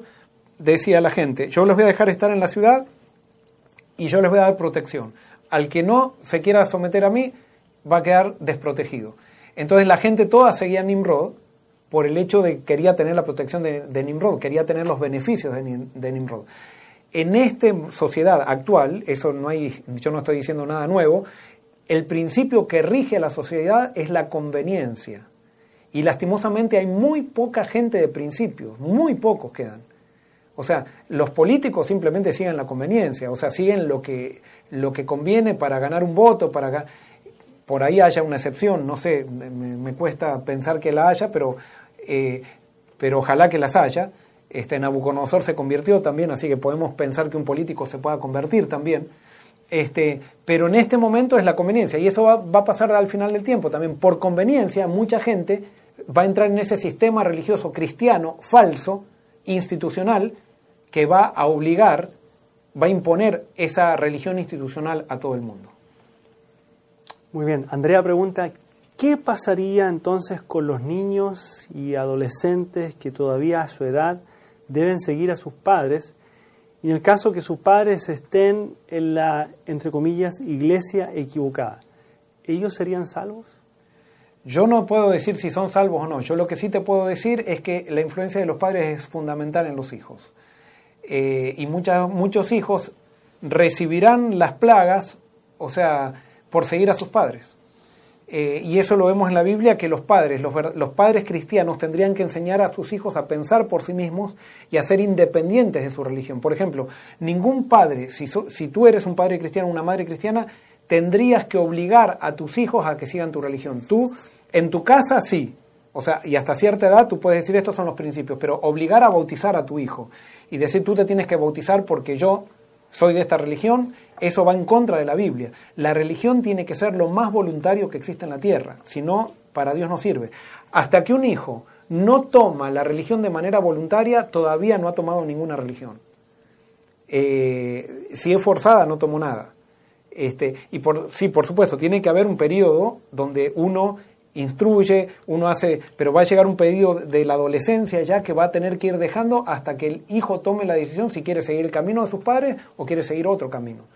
Pero nuestra, eh, nuestra función como padre tendría que ser enseñarles a Dios para que ellos, enseñarles el amor de Dios para que ellos por sí mismos elijan tener directamente una relación con Dios que no sea a través de los padres, sino directamente con Dios. Muy bien. La Gran Babilonia ¿Es una denominación o una iglesia específica? No. La Gran Babilonia, para mí, es un espíritu que puede estar en una denominación específica. Y cada uno tendrá que analizar eh, en dónde está ese espíritu. Pero vuelvo a repetir, en todas las denominaciones donde puede haber un espíritu de Babilonia, hay gente, y lo dice la Biblia, que no tiene el espíritu ni quiere ese espíritu. Y que al final toda esa gente va a estar unida en un mismo pueblo que va a ser los 144.000 que guardan los mandamientos de Dios y tienen la fe en Jesucristo. Muy bien. Nimrod tiene algo que ver con Edom, que es Esaú, también cazador, quizás el primer cazador desde la línea de Abraham. Eh, no necesariamente, pues sí son eh, caracteres muy parecidos, eh, pero si, mm, si, mal no entiendo, Nimrod, Adán no fue o sea, Adam no, eh, perdón, Abraham no fue eh, descendiente de Nimrod y Esaú fue descendiente de Abraham, pero sí tenían el mismo espíritu. Por eso les digo, acá el espíritu trasciende los linajes y todo. Acá yo no puedo decir, yo soy pueblo de Dios, por ejemplo, como los judíos. Ellos decían, yo soy pueblo de Dios porque soy descendiente de Abraham. Y Jesús les decía, ustedes no son descendientes, ustedes son, dice, vuestro padre es el diablo, les decía Jesús. Y uy, se ofendían, decían, no, está en contra del pueblo de Dios Jesús, porque nos está diciendo... Y entonces Jesús, y después Pablo, dice, descendiente de Abraham es aquel que tiene una relación con Cristo, no es aquel que es descendiente en la carne. Igual hay gente que dice, porque pertenezco a esta denominación, yo soy pueblo de Dios. No, las denominaciones no son pueblo de Dios, son las personas que son pueblo de Dios o no. ¿Y cómo distingo a esas personas? ¿Qué espíritu tienen? Si tienen el espíritu de Babilonia o el espíritu del reino de Dios. Si tú tienes el espíritu del reino de Dios, en la denominación que sea, vas a ser pueblo de Dios. Y puede ser que en algún momento te empieces a dar cuenta que esa denominación, si tienes el espíritu de Dios, te empieza a perseguir. Por lo tanto, cuando te empiecen a perseguir, es la hora de dejar esa, esa denominación. cuando te empiecen a perseguir. Muy bien, James Parker dice, tenía entendido que el primer anticristo era Caín, Nimrod sería el segundo. No, sí, es verdad. O sea, el primer anticristo es Caín. El Nimrod es el, podríamos decir, es el primero que conocemos, porque puede haber habido otro. Quizá el padre de Nimrod era tan anticristo. Vuelvo a repetir, es un espíritu. Cuando ponemos al hombre entre Dios, eh, cuando se pone un hombre delante de Dios, como que la gente lo tiene que respetar como si fuera Dios, allí hay un anticristo. Y por eso los líderes, los líderes religiosos tenemos que tener mucho cuidado porque esa tentación es muy grande en nosotros de ponernos entre Dios y los hombres y hacer que la gente, o sea, toda dependa de nosotros porque quizás estudiamos un poco más la Biblia o algo por el estilo, hay que tener mucho cuidado con eso. Muy bien. Hay personas que dan mucho énfasis a, y dicen que tenemos que ayunar y orar. Mientras más ayunemos, más ayunemos, tendremos conocimiento de Dios. Eso, tendremos más conocimiento de Dios. Eso es referente a lo que ellos pensaban que se conocía a Dios por la razón y no por los rituales. Esto es así, necesitamos ayunar y orar más para tener más conocimiento de Dios. ¿Tiene algo que ver? Eh, ¿Está mal usado eso a veces?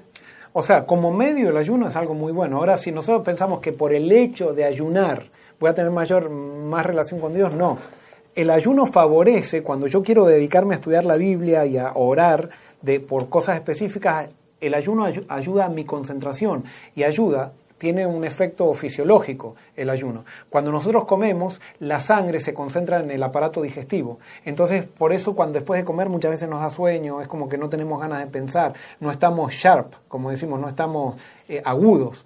En cambio, cuando estamos en ayuno, Ahora, por ejemplo, yo estoy dando, hoy yo estoy en ayuno, no pude cenar todavía, este, pero hoy yo siento que tengo, o sea, todo mi cerebro está irrigado, no tengo nada en el estómago.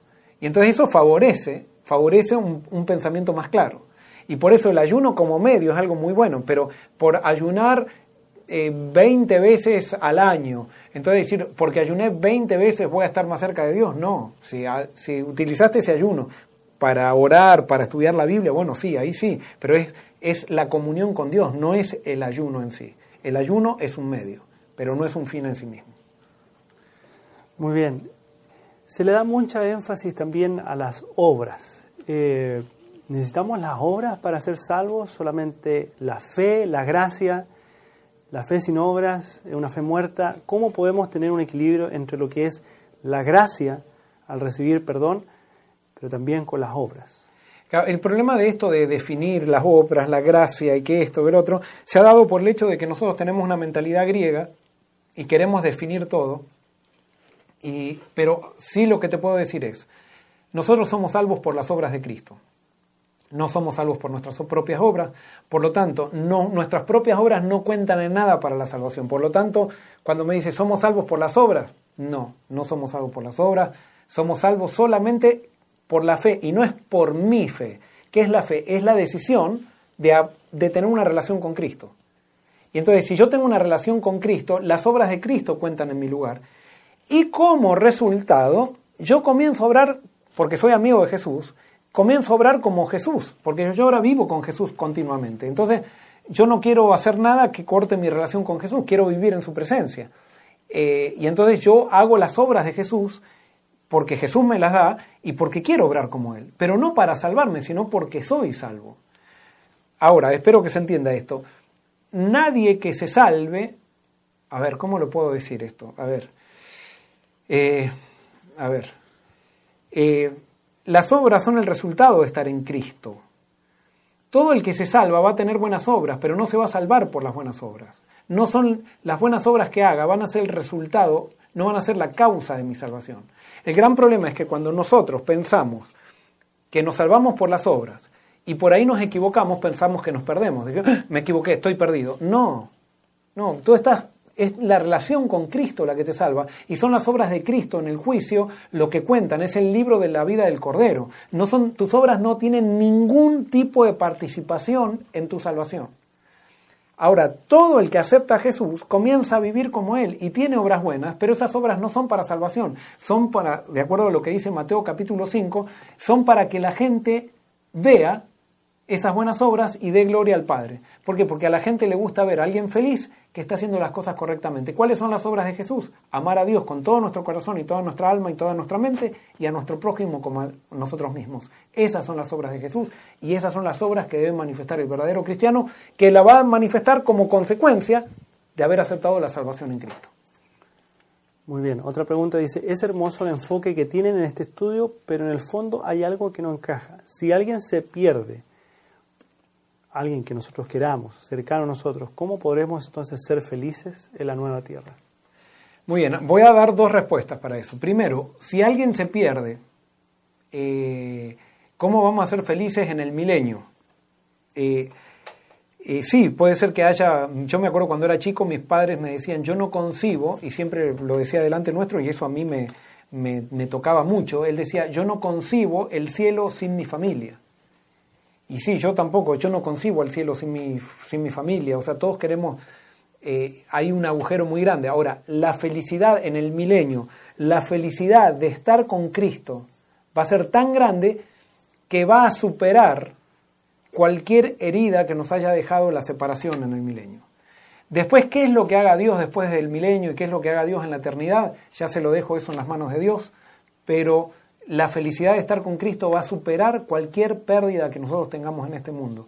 Eh, y eso lo vemos, lo vemos claramente porque nos pasa en esta tierra eso. Por ejemplo, ustedes pueden ver, por ejemplo, una persona que se le murió, eh, que quedó viuda.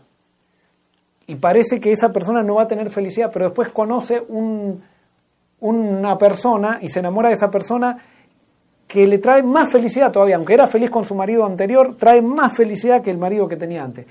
No se olvidó del marido anterior, pero ha tenido una felicidad superior con este nuevo marido. Bueno, algo parecido, no sé si está bien el ejemplo, algo parecido vamos a experimentar en el milenio con las personas que no van a estar con nosotros allí en ese, en ese momento. Muy bien, esta pregunta es bien interesante. Dice, usted menciona que fornicar es tener doctrina incorrecta. Pregunto, diezmar, según lo que hacemos, no es bíblico. ¿Existe algún texto que muestre a Cristo o a sus apóstoles diezmando? ¿Es un fraude el diezmo? No, no existe ningún tipo de texto que diga que Cristo diezmaba, pero sí que Cristo daba ofrenda y Cristo hace mención al diezmo y dice que es bueno. Vamos, ¿quieren leerlo? Mateo 23, versículo, a ver, 23 creo. Eh, sí, Mateo 23, 23 dice, hay de vosotros escribas y fariseos hipócritas, escuchen bien, hay de vosotros escribas y fariseos hipócritas porque diezmáis la menta, el anís y el comino y dejáis de hacer lo más importante de la ley, la justicia, la misericordia y la fe.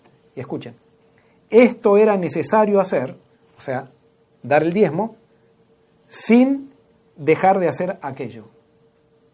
No, perdón. Esto es lo necesario hacer. Justicia, misericordia y amor sin dejar de hacer aquello que era diezmar. O sea que Jesús aprueba el diezmo. Es más, en el Antiguo Testamento vemos que el diezmo es algo, eh, algo que está allí establecido. O sea, el diezmo es algo bíblico. Ahora, el diezmo para mí no puede ser algo coercitivo, en el sentido de que no es una cuota es algo voluntario, como todo en la religión, es como el bautismo, como todo en la religión tiene que ser algo voluntario. Sí, con la, en la iglesia adventista y en otras iglesias tienen otro estilo de organización, pero en la iglesia adventista hemos llegado a un común acuerdo de que el diezmo va a ser para la predicación del Evangelio. Que aparentemente, no aparentemente eso estaba en la Biblia, pero también en la Biblia había un diezmo que se daba cada tres años que era para los pobres, o sea, había, tenía otros usos el diezmo. Y por eso el diezmo es algo bíblico, no, no, no es que no sea algo, algo bíblico. Ahora, nosotros podemos hacerlo no bíblico de acuerdo a la forma en cómo lo usamos o de acuerdo a la forma en cómo lo enseñamos. Pero por eso cada uno tiene que ver, para mí sí es algo bíblico y es algo que se recomienda que se haga en la Biblia. Muy bien, este, ya prácticamente son todas las preguntas, eh, pero sí no, nos, nos han escrito un poco incluso durante la semana, acerca del capítulo 22, que fue el capítulo que dimos el miércoles pasado. Eh, pasaron muchas cosas extrañas ese día aquí en el estudio. Eh, se apagó una cámara, se cortó la transmisión varias veces, estaba bien cortado y nos dicen que estaba bien cortado en varios minutos, en el minuto 48 nos decían, minuto 50, 55 se cortaban unos espacios. Entonces nos pidieron varias personas y, hoy día también nos pedían si pudiéramos revisar un poquito, tal vez, Pastor, las partes esas que salieron cortadas y poder hacer en algún momento un pequeño resumen de, tal vez de esas partes que no salieron y poder, eh, porque muchos están, eh, que nos están siguiendo y están estudiando y quedaron con, con algunas partes que quedaron un, poco cojas en algunas explicaciones donde justo se cortó la transmisión. Entonces, si pudiéramos, Pastor, eh, hacer ese trabajito de, revisar qué partes salieron cortadas y tal vez poder, porque justamente la semana pasada tampoco grabamos el programa, se subió solamente a YouTube y no teníamos el, el backup grabado. Eh, así que vamos a tener que hacer ese, ese resumen ahí porque nos estás pidiendo que quedaron esas partes en el aire, algunas partecitas en el aire. Muy bien, vamos a ver, eh, vamos a ver bien en qué parte es y vamos a entonces tratar de recuperar, de recuperar eso. Ok, muy bien. Para cerrar, les recordamos que pueden inscribirse para recibir diálogo abierto por escrito en su email. ¿Cómo? Inscribirse en Iglesia FC com slash o barra inclinada info iglesiafc.com slash o barra inclinada info y ahí entonces va a poder recibir los capítulos de diálogo abierto por escrito ya mandamos el 1, el 2 y el 3 y luego vamos a mandar el 4 si usted quiere recibir los que ya se mandaron tiene que mandar un email a info arroba iglesiafc.com envíe un email a info arroba iglesiafc.com si quiere recibir los que ya mandamos. Para recibir los que vienen entonces tiene que inscribirse en la página web iglesiafc.com slash o barra inclinada info. Yo lo voy a escribir ahora en el chat para que usted lo pueda ver si es que no alcanzó a apuntar. Pastor, ¿vamos cerrando en esta noche? Sí, quiero invitarlos para el sábado porque el sábado seguimos con nuestra campaña Pongámonos de acuerdo. Estamos tratando de establecer cuáles son los principios eh, fundamentales de la Biblia, de la religión. Estamos ahora en la segunda, en la segunda entrega, va a ser el sábado. Eh, y es para que nos pongamos de acuerdo, de diferentes denominaciones, no importa de qué denominación seas, y podamos ver si formamos parte de, no importa de qué denominación seamos, formar parte de los 144.000.